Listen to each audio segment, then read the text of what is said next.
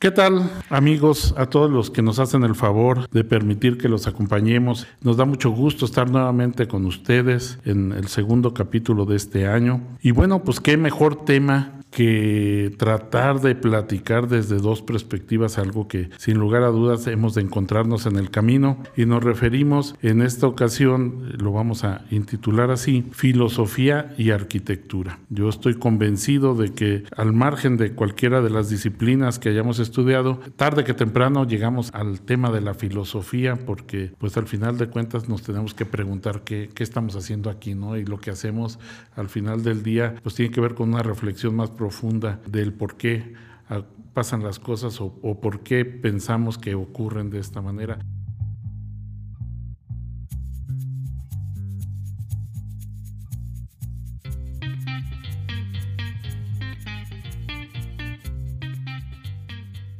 Y para tratar este tema, pues estamos de, de, lujo el día de hoy.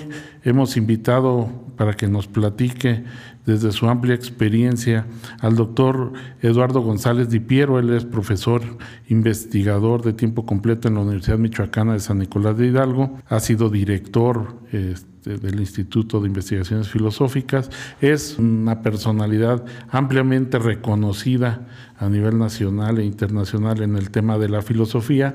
Y bueno, pues abusando de la disponibilidad y de la amistad, lo hemos invitado para que platiquemos. Vamos a tratar de. Yo no soy filósofo y él no es arquitecto, pero seguramente vamos a encontrar un, un punto que nos sirva a, ambas, a ambos y sobre todo que les resulte de interés. Muchísimas gracias, Eduardo, por estar aquí con nosotros.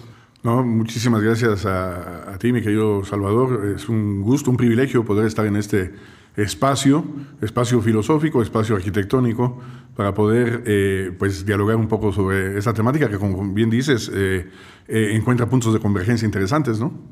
¿Por dónde empezamos? A ver, yo ahorita que venía en el camino decía, bueno, ¿por dónde empezamos? Este, los arquitectos somos muy dados a leer, pero más bien libros de, de arquitectura, que son pocos los arquitectos que escriben, casi no de filosofía. Por ahí se nos atraviesa Foucault, de repente con el asunto del panóptico, cuando alguien tiene un tema que, que, tratar o cuando está tratando de entender esta idea de, de los poderes. Este, hemos oído mucho de Heidegger con el asunto de tiempo y ser, creo que ser. Ser y tiempo, exactamente al revés. Este, ¿Por dónde empezamos? A ver, tú, tú que...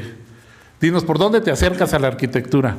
Sí, bueno, eh, puede haber diferentes eh, posibilidades de acercamiento. Yo lo haría desde el punto de vista de la reflexión, de la reflexión que la filosofía misma, como bien decías en la parte introductoria, eh, pues exige normalmente, ¿no? La reflexión sobre qué significa eso de, de, habitar en el mundo, para recordar un poco a Heidegger, habitar en el mundo, cómo lo hacemos los seres humanos. Y eso inmediatamente nos conduce, desde épocas pues, ancestrales, a la manera en que se configura un determinado espacio para, para habitarlo.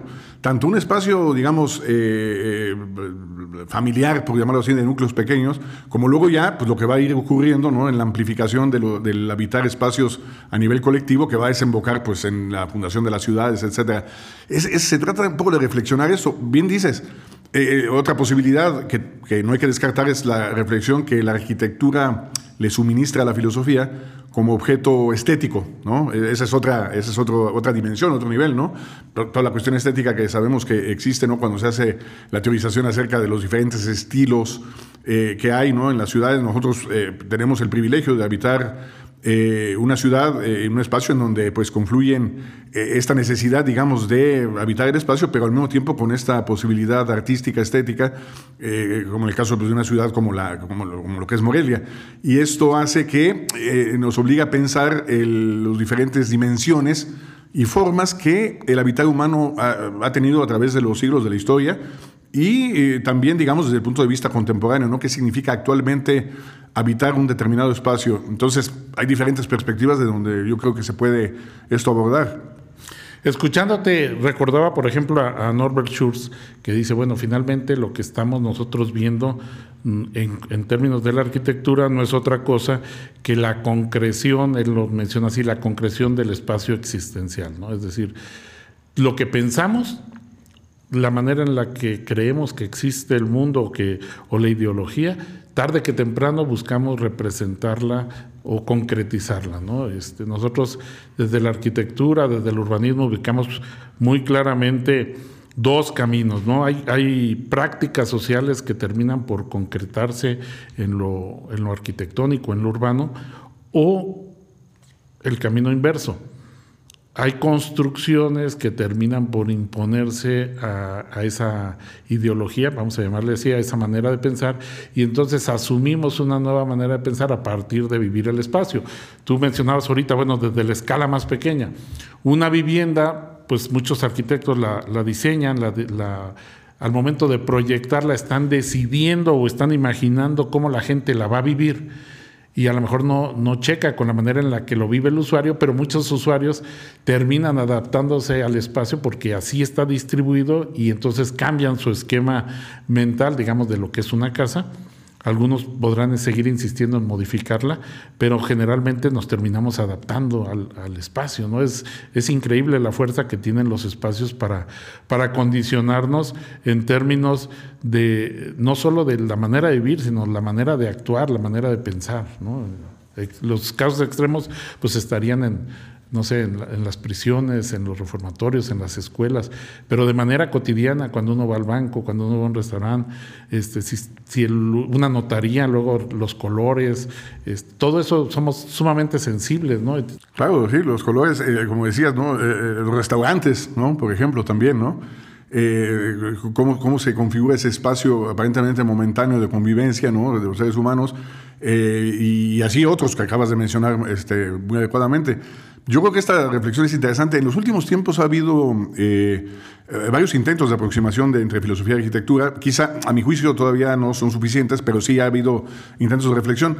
Yo lo abordo mucho, digo, no quiero ser muy técnico ni nada, ¿no? Eh, lo abordo mucho desde la perspectiva fenomenológica de la filosofía, ¿no? Esta eh, corriente de pensamiento y, método que, que, surgió a principios del siglo XX con, con Edmund Husserl, del cual después es heredero precisamente Heidegger, ¿no? Como estamos mencionando.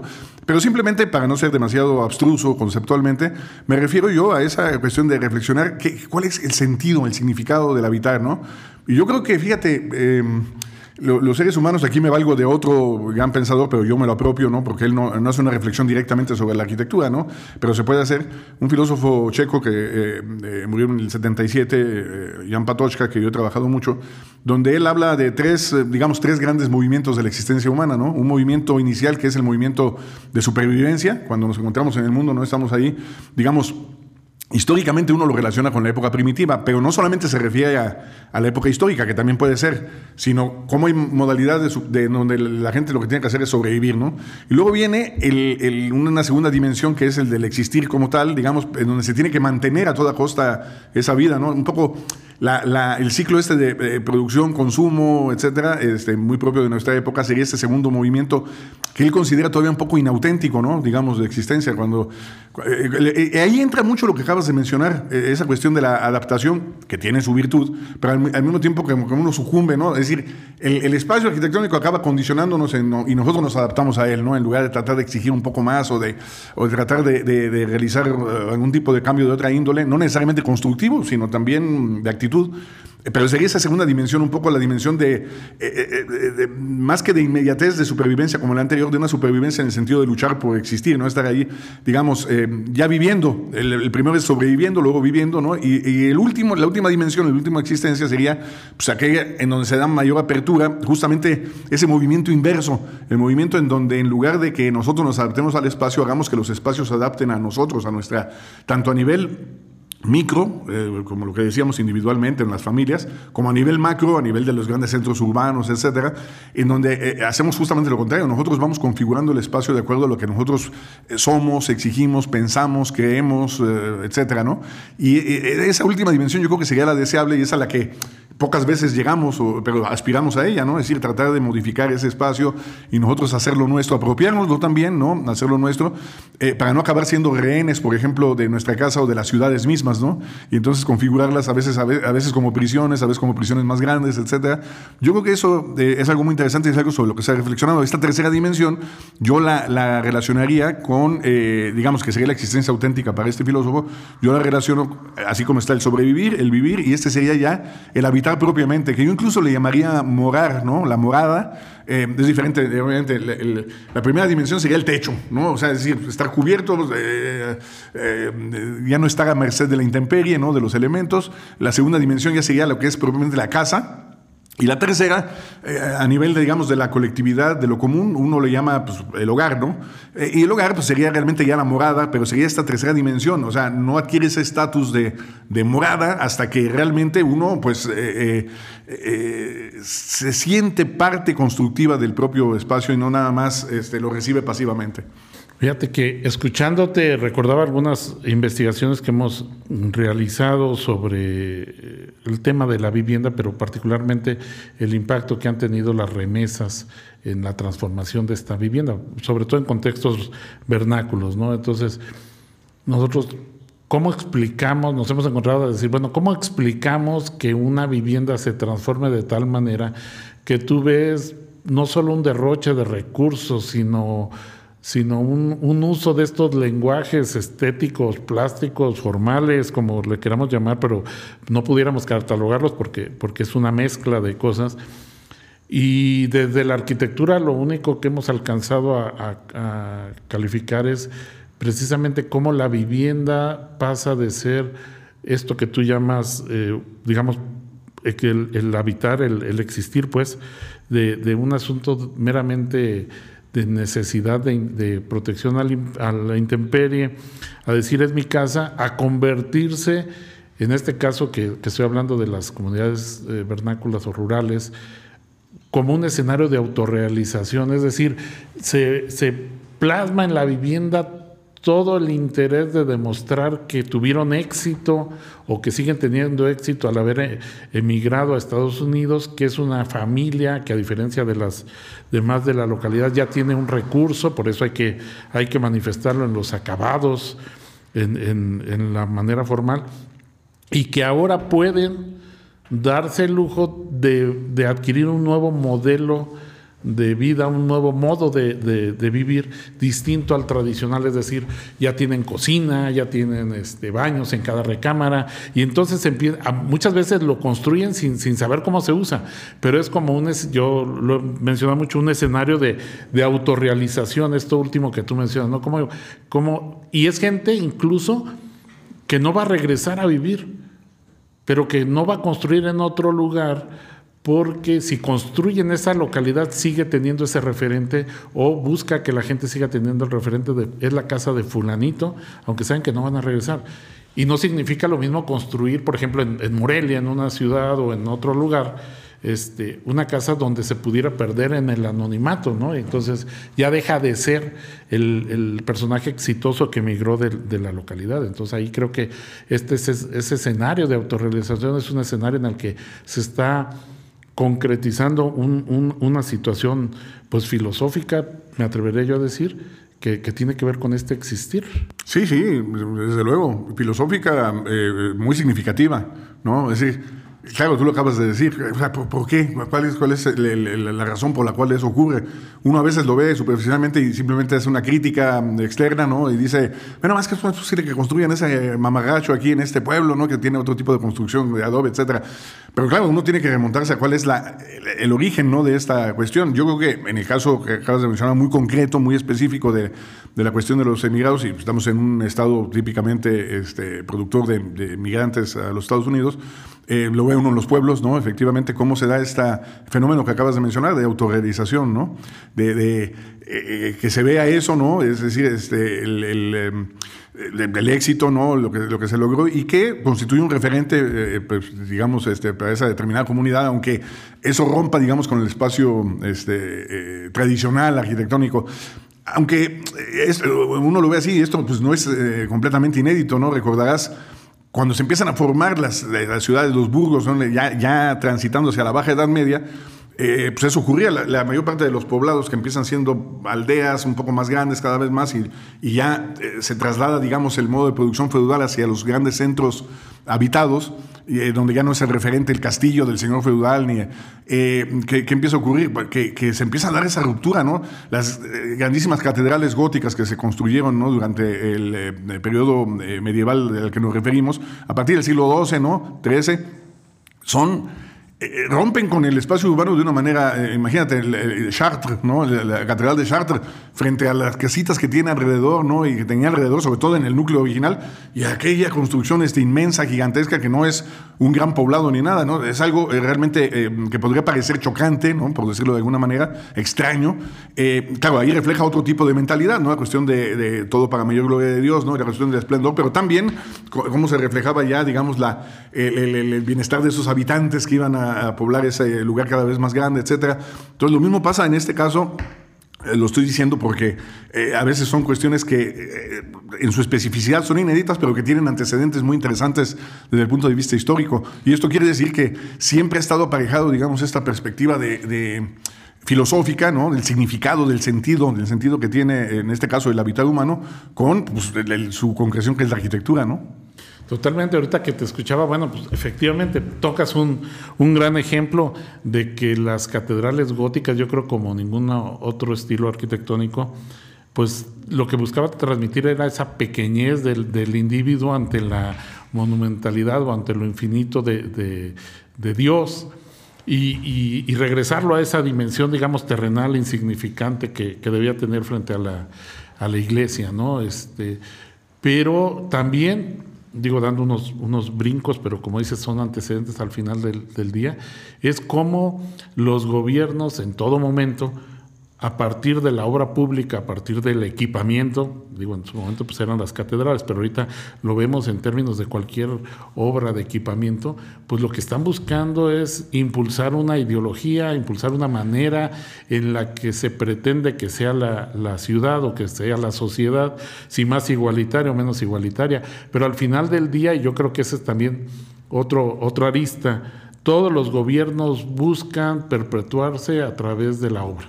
Y es una preocupación general de todo gobernante eh, hacer obra pública porque al final del día es lo que perdura, ¿no? Aunque cada vez es más efímera. Es decir, cada vez vemos no solo por la manera en la que se construye, sino por la evolución de la ciudad que se van adaptando. Y lo que antes era un templo ahora es una biblioteca aquí, por ejemplo, y lo que antes era una central camionera ahora son oficinas, y lo que antes era esto va cambiando. Es decir, cada vez es más efímero el, el asunto de perpetuarse a partir de la arquitectura. Sin embargo, parece ser que sigue siendo el vehículo por excelencia para, para esta parte ideológica, ¿no?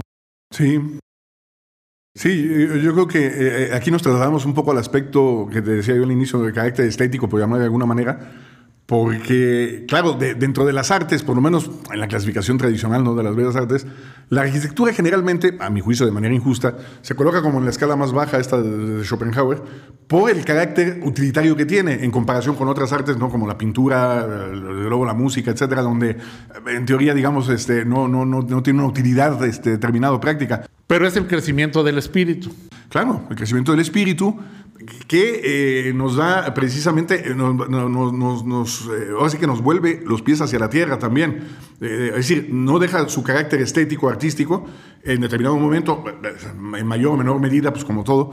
Pero, ahorita lo acabas de tocar, ¿no? Esa, esa, cuestión de carácter, vamos a llamarle ideológico, ¿no? En, el caso de la arquitectura se había acentuado de forma interesante, específicamente en la obra pública, ¿no? De ahorita se me venía a la mente la cuestión de lo que ocurre con, por ejemplo, eh, las construcciones que se edifican a partir de los grandes totalitarismos del siglo XX, ¿no? Principalmente el fascismo y el, eh, y, el socialismo, el comunismo, ¿no? Stalinista, donde el, vehículo arquitectónico resultó de una significación importante, ¿no? O sea, todo lo que hizo, por ejemplo, Mussolini en Roma, ¿no? En determinado momento puede parecer un atentado ¿no? en contra de la ciudad, pero bueno, trató de respetar de todas maneras los antiguos monumentos porque los admiraba y construir, digamos, hacia las afueras, hacia la periferia, pues eh, grandes edificios ¿no? que representaran esa arquitectura eh, fabulosa ¿no? Del, fascismo para mostrar pues la grandeza, etcétera, lo mismo que hicieron los nazis.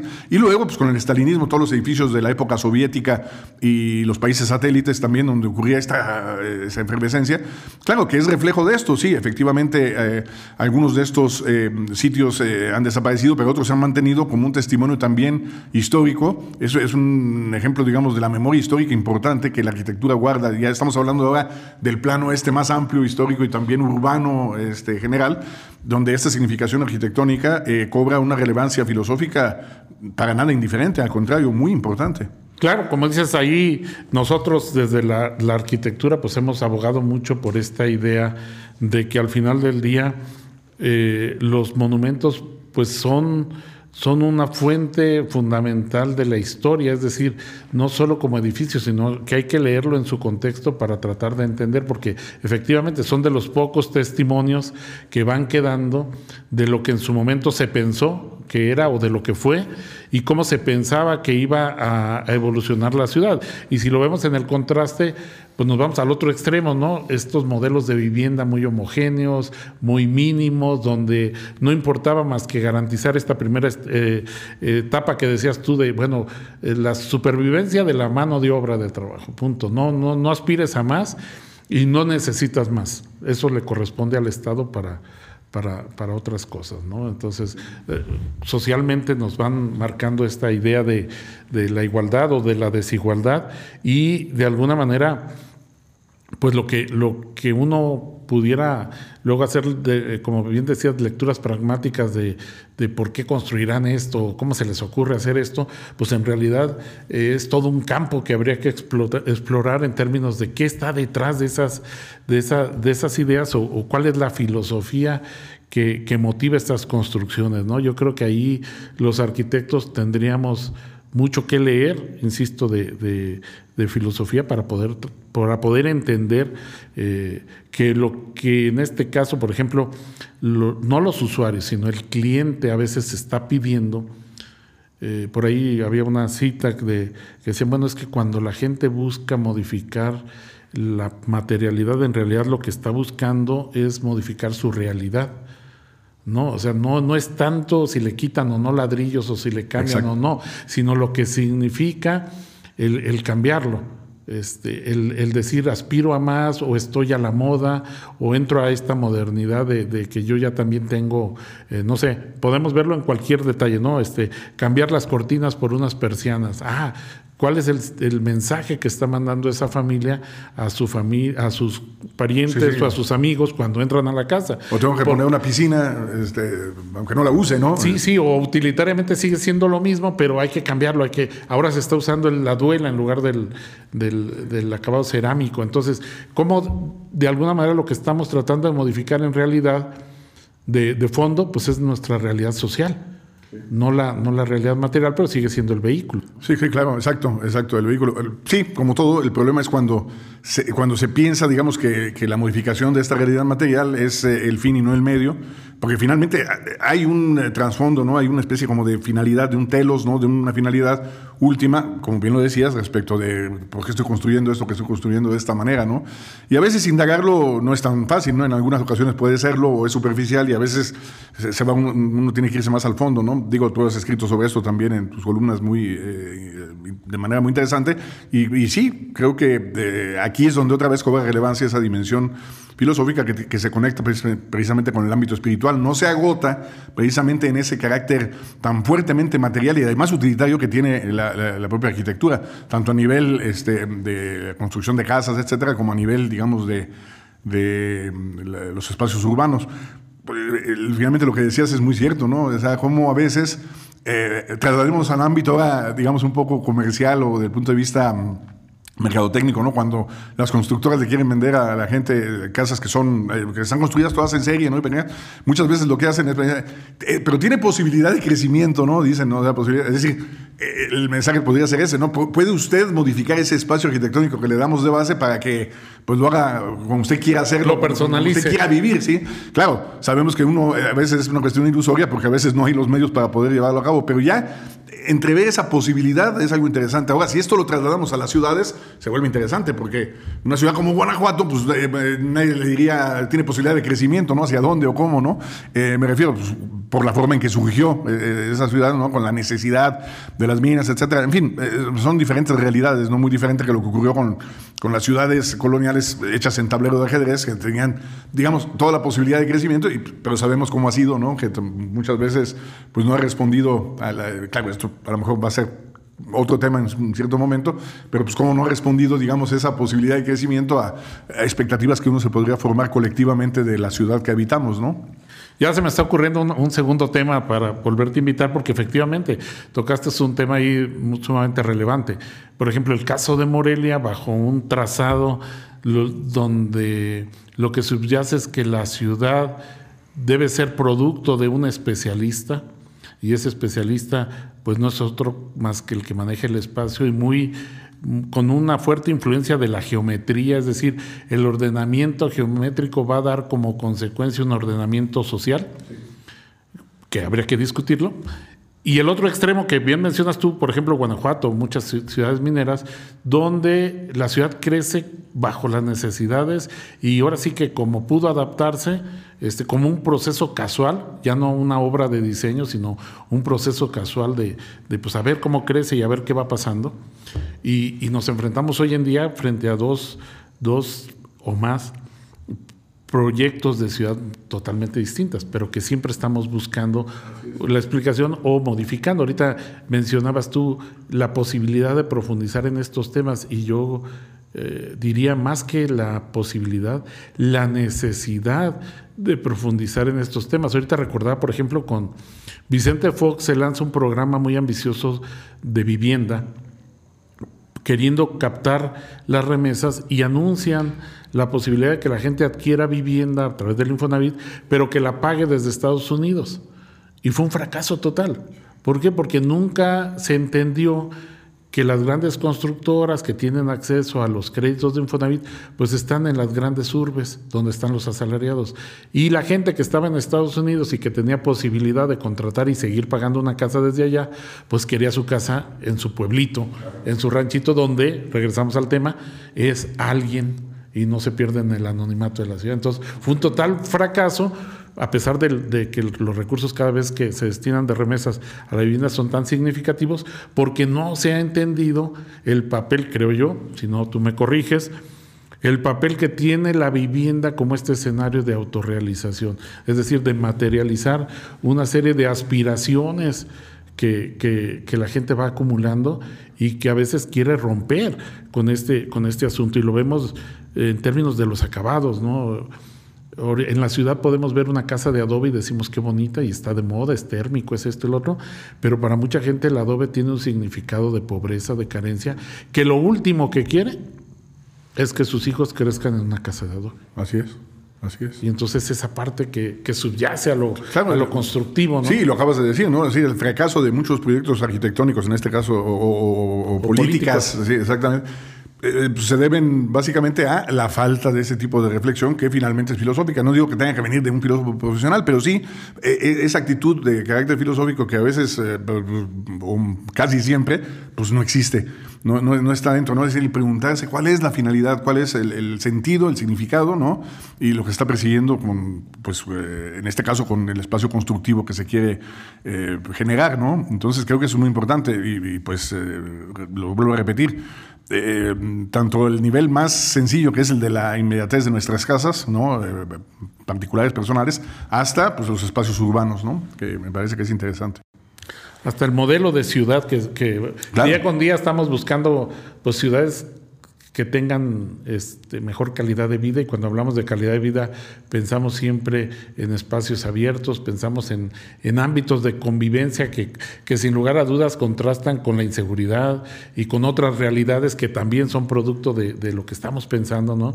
Ahorita nos estamos acostumbrando, eh, o es moda en muchas ciudades, fraccionamientos privados o fraccionamientos cerrados donde se está, se está ofertando una seguridad pero a cambio de generar una inseguridad en la, en, la, en la, ciudad, porque es decir, yo me encierro y estoy seguro, pero lo que se quedó afuera sigue siendo más inseguro que nada. Claro, yo creo que es una de las reflexiones más eh, acuciantes en este momento y, me, la ganaste también, porque realmente sí, sí, yo creo que salta a flote, ¿no? Es decir, esa tendencia que tenemos a encerrarnos, eh, es, incluso... Tú decías, nos dimos seguro nosotros, pero a veces, eh, sobre todo en algunos ámbitos del espacio urbano, que no estaban pensados así, ¿no? Mm, quiero pensarme en lugares eh, de las ciudades en donde las calles son calles laterales pequeñas, donde dicen los vecinos, vamos a cerrarnos aquí porque está muy inseguro el asunto. En primer lugar, sucumben ante la realidad, pero eh, es legítimo pues tratar de hacerlo. Sin embargo, lo que genera muchas veces es que no hay ni siquiera vías de escape para cualquier eventualidad que pudiera ocurrir, ya sea de inseguridad, un incendio, lo que sea. Entonces, están, nos encerramos cada vez más en lugar de tratar de revertir ese proceso. Claro, eso ya involucra otro tipo de elementos de carácter social sociológico, ¿no? Y de carácter social, político, no, no es tan sencillo. Sin embargo, eh, eso que acabas de tocar, yo creo que es algo que vale la pena reflexionar porque la gente incluso cada vez busca más eso. Es decir, que se formen literalmente guetos ¿no? en las ciudades, ¿no? Bueno, mientras yo esté tranquilo en mi ámbito, y tengo una tienda en la esquina, y tengo, o sea, ya más o menos lo puedo hacer. Y me encierro y, eh, como decimos, eh, eh, decíamos en nuestras épocas en la secundaria, ¿no? En la primaria, chin, chin, casita, y, ya estoy seguro, ¿no? Me parece que esto vale la pena de que sea objeto de reflexión por lo menos, ¿no? Y si esto pudiera revertirse incluso pues, para bien de toda la comunidad. Claro, porque como bien dices, este, nos encerramos, pero eso nos lleva a, intensificar, digamos, la convivencia. Y luego resulta que estos fraccionamientos privados o cerrados nos obligan a un intercambio social que no queremos o que no estamos acostumbrados. Y entonces hay que repartir corresponsabilidades entre los vecinos que ni siquiera seleccionamos quiénes son nuestros vecinos. Y hay vecinos apáticos, hay vecinos que, buscarán mejorar.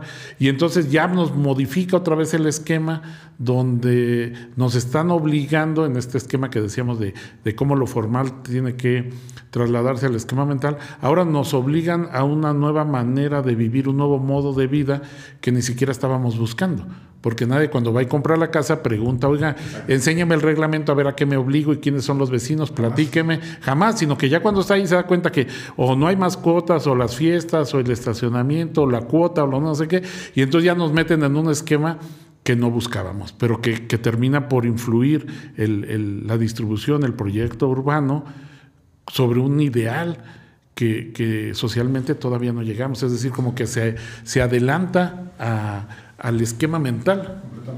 Y entonces, pues es la, gran influencia que, tienen estos espacios arquitectónicos y urbanos sobre pues nuestra manera de, vivir y que seguramente ahí es donde contrasta con nuestro con nuestro existir, ¿no? Volviendo al punto. Así es, el punto. El conflicto al final está en lo más profundo de nosotros. ¿Qué, qué queremos, a qué aspiramos y cómo llegamos a eso? Claro, eh, si lo conectamos otra vez con el aspecto filosófico, es eso, ¿no? O sea, cómo transitar de un mero recibir pasivo el existir, es decir, eh, sí, bueno, garantizar el techo, pero cómo ir trascendiendo eso de, una manera, eh, vamos a decirlo así, ¿no? Lo más racional posible, ¿no? Lo, lo, lo, mejor posible también, no nada más desde un punto de vista personal, sino desde un punto de vista colectivo, cómo vamos transitando de ese techo a, una verdadera morada. Y eso no implica, desde luego, eh, digo, no, casi no se, se necesitaría ni decir, eh, no implica que necesariamente sea eh, lo más lujoso, lo más espectacular, ¿no? sino que el espacio habitado sea precisamente eh, convertido en morada, ¿no? En, un habitar consciente. Ese es un poco el, punto, ¿no?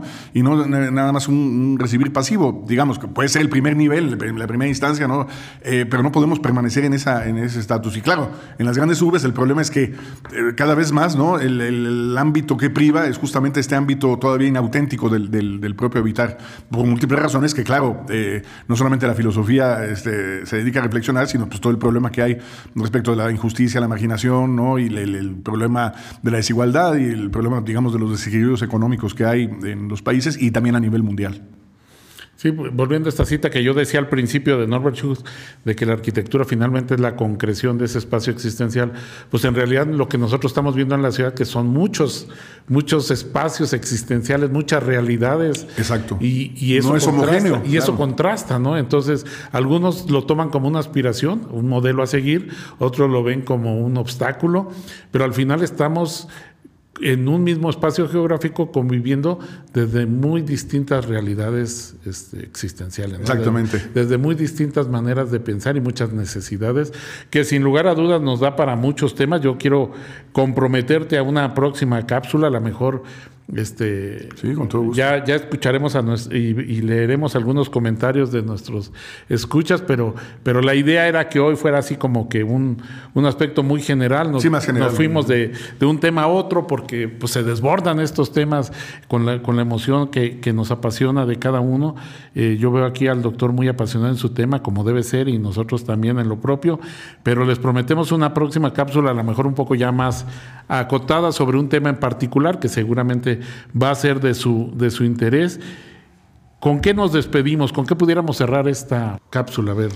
Pues yo creo que eh, con eso, ¿no? Es decir, impulsar a, a que exista una reflexión que, que ya tiene una cierta connotación, dimensión filosófica, a que reflexionemos sobre nuestro propio vivir, en eh, habitar el espacio, a que reflexionemos acerca de, cómo vivimos, qué significa esto, ¿no? Cómo, qué, podemos hacer para apropiarnos de ello. Claro, como bien dices, no tendremos que ahondarlo más también en otros momentos.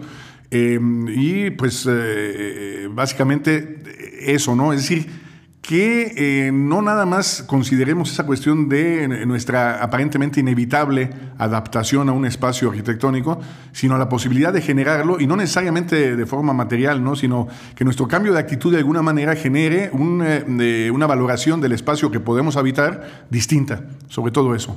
Pues ahí está la idea, este, sobre todo a los alumnos, a los estudiantes de, de arquitectura que nos hacen favor de escucharnos, yo les, les diría cada vez estamos frente a más retos, tenemos que dar mejores respuestas y bueno, pues aquí está un ámbito eh, a explorar que es este apoyo en la, en la filosofía, tratar de entender desde otra perspectiva para poder comprender eh, la responsabilidad, vamos a ponerlo así, la responsabilidad que tenemos los arquitectos al, al materializar estas ideas y estas aspiraciones de nuestros futuros usuarios.